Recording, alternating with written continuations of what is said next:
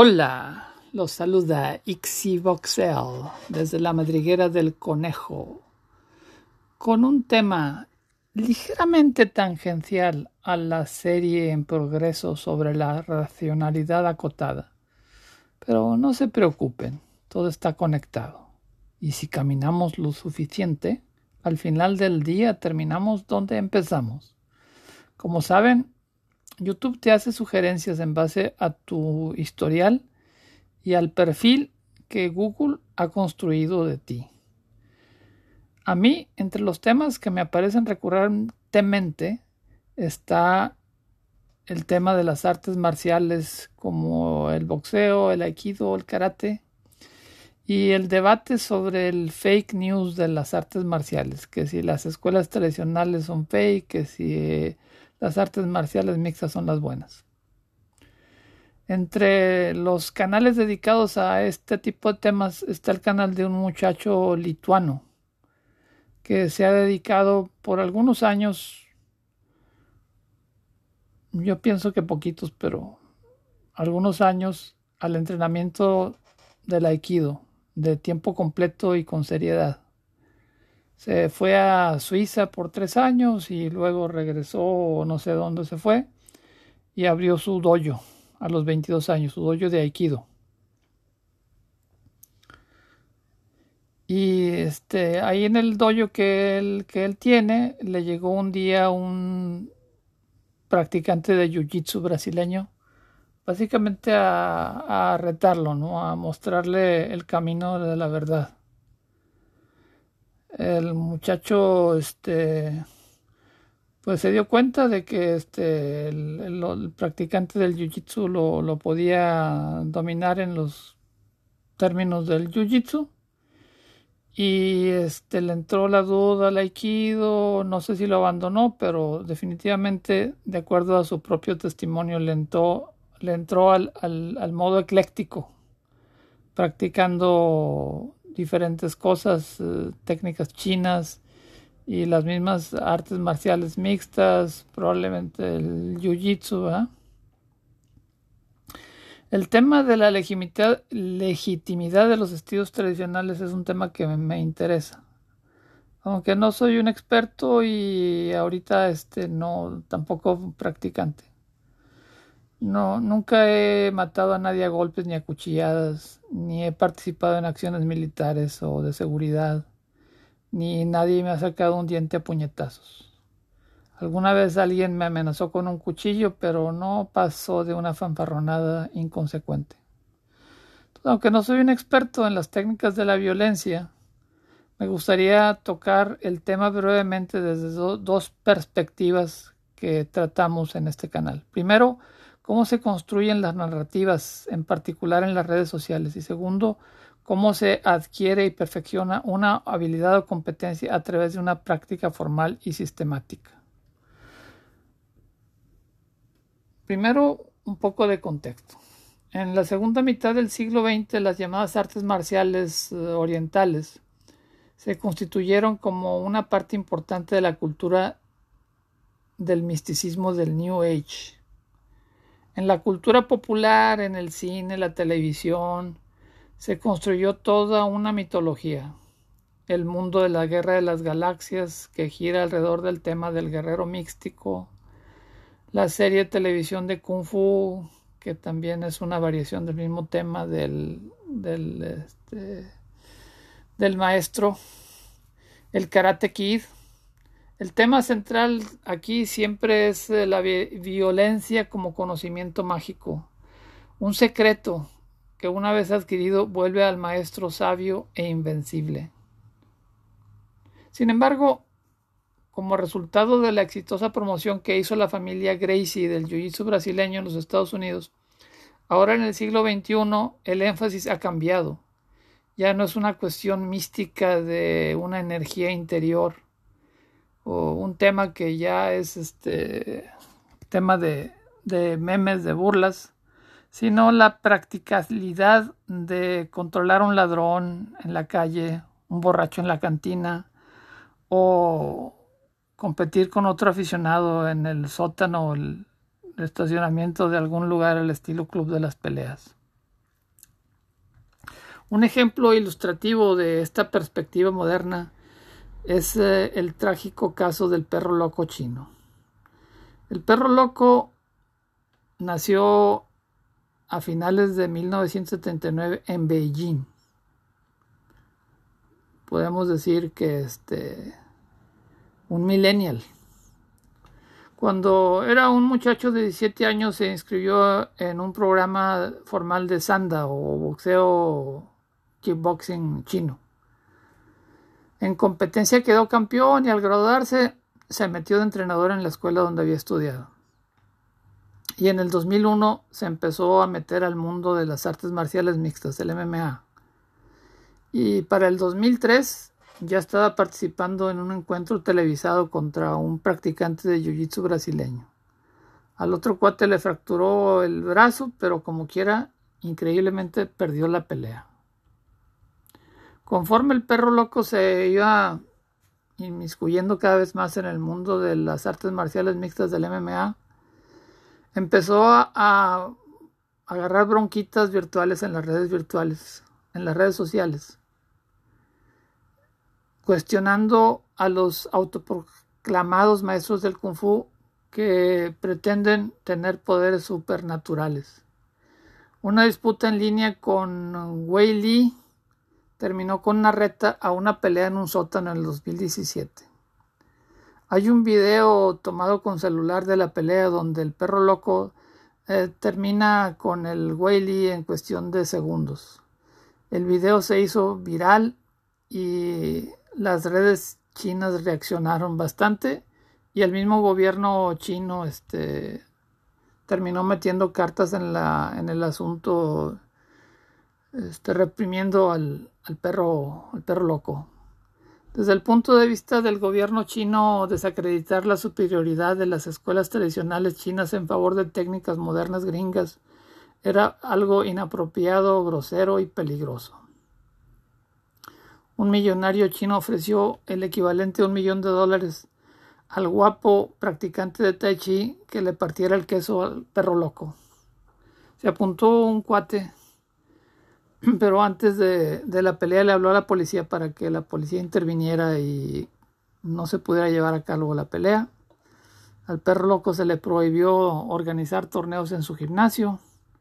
Para el 2019 lo habían obligado a pagar 40 mil dólares y a disculparse reiteradamente en las redes sociales. Después de eso, el, el perro loco se tuvo que ir, digamos, al, al, al, mundo subterráneo, pintarse la cara de payaso, usar máscaras, nombres falsos, para seguir peleando con los maestros del kung fu que se le atravesaban en las redes sociales. La manera, la manera en que se reprimió a, al perro loco fue a través de un sistema que tiene el gobierno chino para el control y supervisión de la población. Tienen un sistema que es la envidia de todos los gobiernos. Tienen una red de cámaras del gobierno chino conectadas a un sistema de inteligencia artificial que te siguen por la calle y van llevando un control de que estés dentro de las normas, que no tires basura o que cometas alguna infracción de algún tipo. Toda esta información se alimenta en un esquema de calificación ciudadana que te asigna una puntuación. Si la puntuación es baja, entonces se vuelve difícil vivir, de hacer las cosas del día al día. Con una, con, una, con una, puntuación baja no puedes rentar o comprar una casa, un apartamento, no puedes ir a un hotel, no puedes viajar en tren, en autobús, en avión. Entonces, para mayo del 2019, cuando el perro loco tenía que ir a otra ciudad a, a una de sus peleas se tuvo que ir de incógnito en el carro de un amigo, escondido prácticamente en el maletero. El perro loco tiene prohibido participar en redes sociales chinas y para publicar en YouTube se tiene que apoyar con amigos que publican su material fuera de China. Sin embargo, como resultado de la presión ejercida por el perro loco, el gobierno chino le ha pedido a los practicantes de artes marciales que no se denominen maestros, por sí, para evitar la pena. Volviendo al asunto de la efectividad de los estilos, hay que, hacer una observación importante, que la capacidad de ganar peleas es en gran medida innata y depende del acondicionamiento físico y mental. Por dar un ejemplo de este de esta escasez de genios de la destrucción. Hay una estadística que el 2% de los soldados son responsables de las 80%, del 80% de las bajas enemigas en una guerra. Y en los circuitos profesionales eh, de boxeo, de artes marciales mixtas, a pesar de que hay miles de participantes y que todos tienen un nivel de, de entrenamiento, de capacitación muy similar en cuanto a rigor y en cuanto a técnica, un puñado de contendientes dominan el circuito. Los campeones se van desgastando por edad y por lesiones y entra otro, pero básicamente hay un puñado de, de contendientes que dominan los circuitos. Entonces hablar del ranqueo de estilos de combate es complicado porque el resultado de un enfrentamiento depende en cierto porcentaje que es importante de las características innatas de los combatientes y no no completamente por decirlo así de, la, de los estilos. Además es necesario identificar el contexto en el que se vive y las necesidades y aspiraciones del practicante. Por dar un ejemplo en Palestina no es lo mismo ser un colono neoyorquino un soldado israelí o un adolescente palestino. Bajo el marco jurídico imperante, cada uno tiene opciones distintas en cuanto a lo que puede hacer físicamente, qué armas puede utilizar en una situación de autodefensa o inclusive de agresión a otro. En términos generales, la única manera de adquirir una habilidad es practicar la habilidad en sí. Se pueden descomponer en un enfoque reduccionista ciertos movimientos o cuestiones, pero un carpintero solamente puede aprender a hacer muebles haciendo muebles. En la práctica de cómo lastimar o, o matar, no se puede practicar de manera indiscriminada al 100% por cuestiones logísticas y morales. Ninguna madre va a aceptar que le regresen a su niño de 8 años con el ojo reventado o el brazo quebrado después de una práctica sabatina de Krav Maga. Volviendo al, Aikido, con respecto al, MMA, hay que definir ciertos, ciertos conceptos antes de entrar al, a la cuestión de la evaluación. Que de hecho no voy a entrar en ese tema, este, es un tema técnico y este, y aquí lo quiero manejar simplemente desde el punto de vista conceptual. Primero y antes que nada, ¿qué es el aikido? En cierto sentido, yo creo que se puede decir que el aikido propiamente murió con el fundador, Morihei Ueshiba. En la actualidad, el aikido institucional está fragmentado, aún en el mismo Japón. Hay innumerables variantes y cada una tiene una interpretación muy distinta de lo que es el aikido. Aparte de que hay muchísimos patitos que se apropian del nombre Aikido sin tener ninguna conexión histórica, familiar o inclusive técnica con el Aikido de Morihei Ueshiba. Aún, aún en la misma vida de Morihei Ueshiba, la concepción del Aikido fue cambiando con el, conforme el maestro fue creciendo, envejeciendo. El concepto del Aikido fue evolucionando de acuerdo con las circunstancias y el crecimiento espiritual del maestro. O sea, surge en, en épocas de la expansión militar de Japón, de la Segunda Guerra Mundial y después de la Segunda Guerra Mundial, pues evoluciona en otro tipo de práctica, ya no tanto con el énfasis eh, militar, sino con un énfasis de crecimiento interno espiritual, por decirlo así. Durante los años de la guerra el entrenamiento del aikido era severo y marcial. Pero conforme la guerra terminó, el maestro fue envejeciendo y la práctica fue tomando connotaciones místicas y religiosas. que por razones comerciales no se enfatiza cuando se promociona el aikido. Se, menciona, está por ahí como parte del tema, pero se, se, se, menciona el aikido como un arte marcial. Por otro lado, aún en un contexto puramente militar, o sea, volviendo al, tema de, de, qué es lo que hay que practicar para adquirir una habilidad. En la guerra moderna regularmente se pelea a distancia, utilizando armas de fuego. Entonces el combate cuerpo a cuerpo es una parte importante, pero solo una parte del entrenamiento, la capacitación de un soldado. Es necesario imbuir al combatiente una fortitud y claridad mental que le permita funcionar efectivamente bajo condiciones de presión extrema.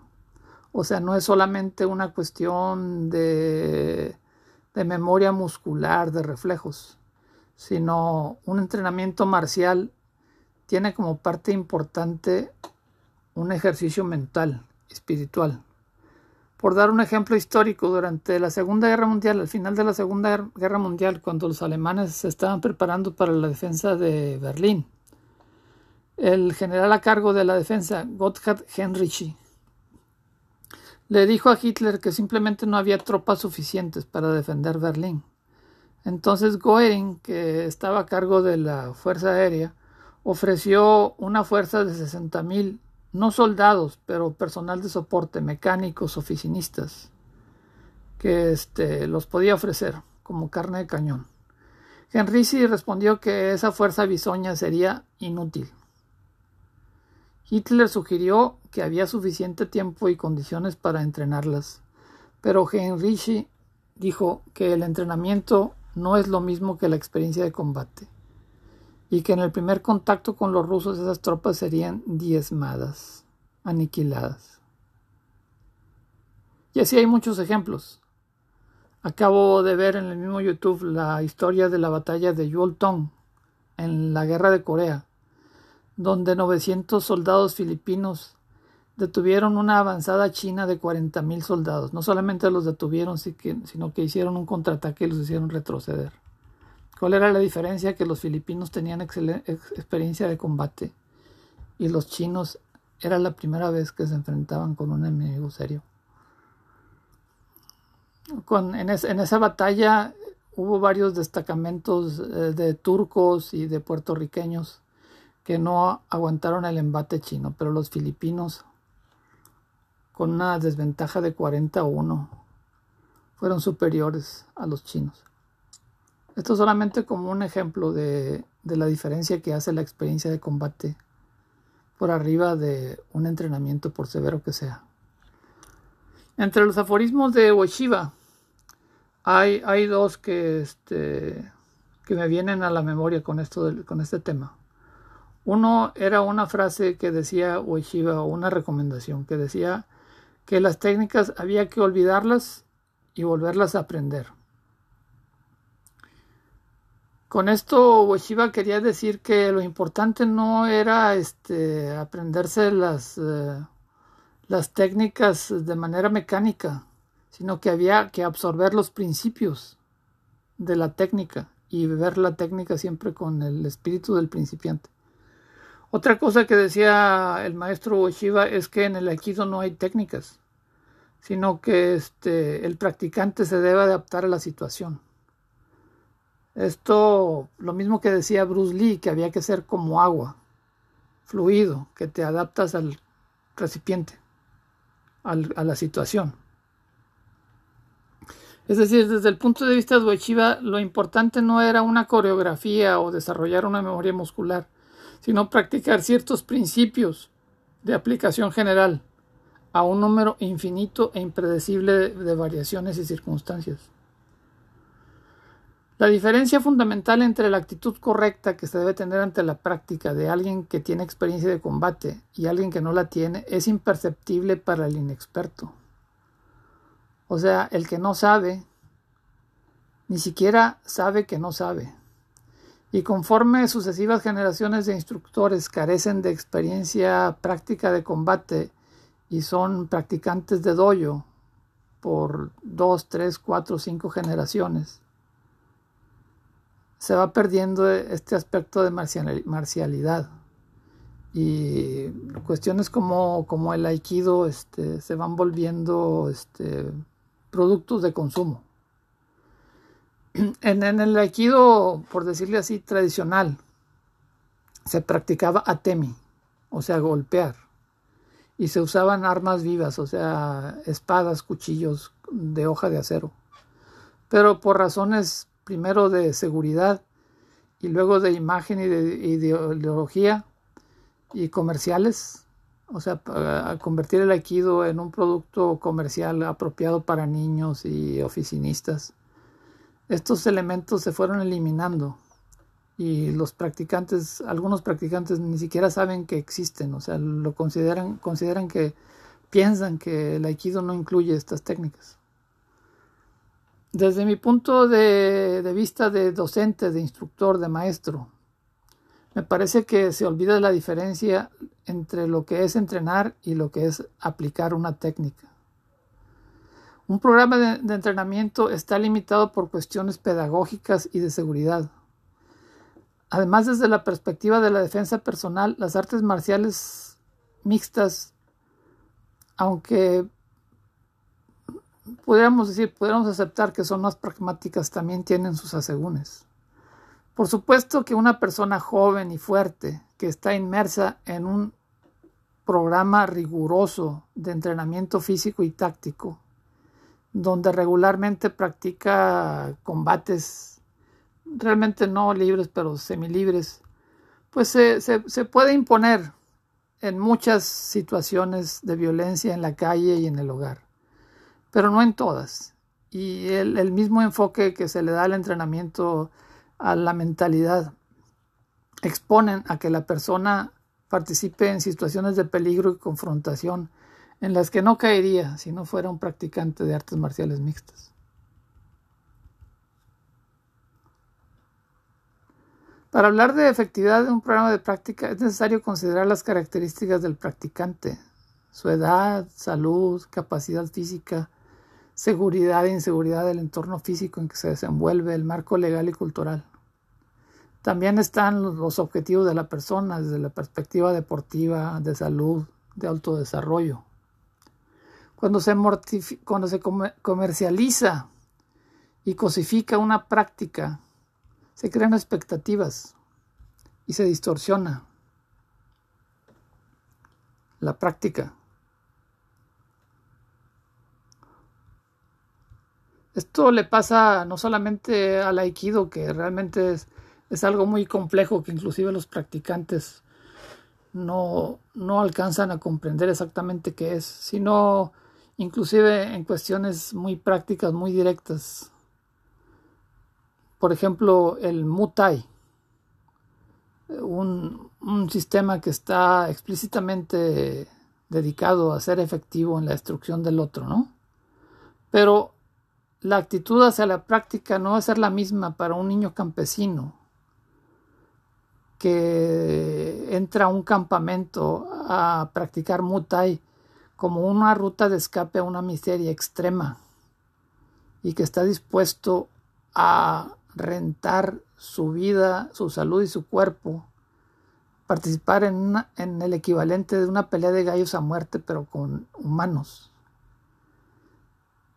Obviamente la práctica de este, por decir así, deporte va a ser muy distinta para este niño desesperado campesino y un joven de clase media en un país eh, desarrollado, como México, Estados Unidos, que paga una mensualidad para presumirle a sus amigos que es durito y cabrón. O sea, no, no, no es lo mismo Juan Domínguez. Cuando era instructor de Aikido, un día llegó una muchacha a practicar. Yo, yo en lo personal pienso que la práctica no, no, no era particularmente dura, pero, pero muchos tienen una expectativa de que el Aikido es algo puramente conceptual muy poco, con muy poco requerimiento físico.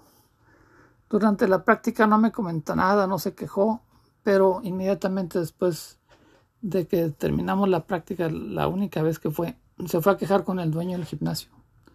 Y le dijo que había consultado con su hermano, que practicaba una versión autóctona de Aikido y que se había ido a, Houston.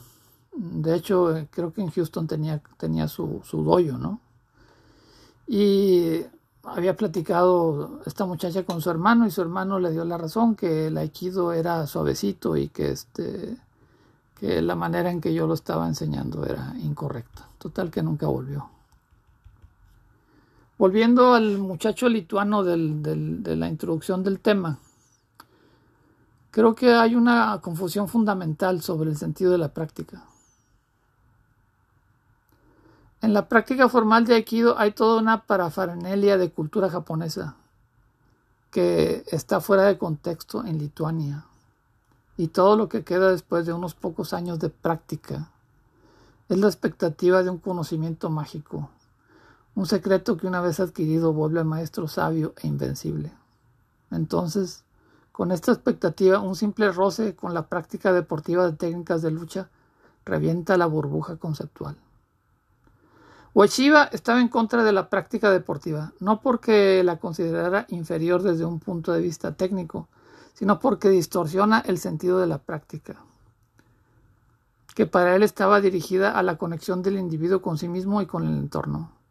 El contexto deportivo es por definición un contexto de competencia y dominio, y el enfoque interno que requiere un, requiere un sentido de colaboración con los compañeros.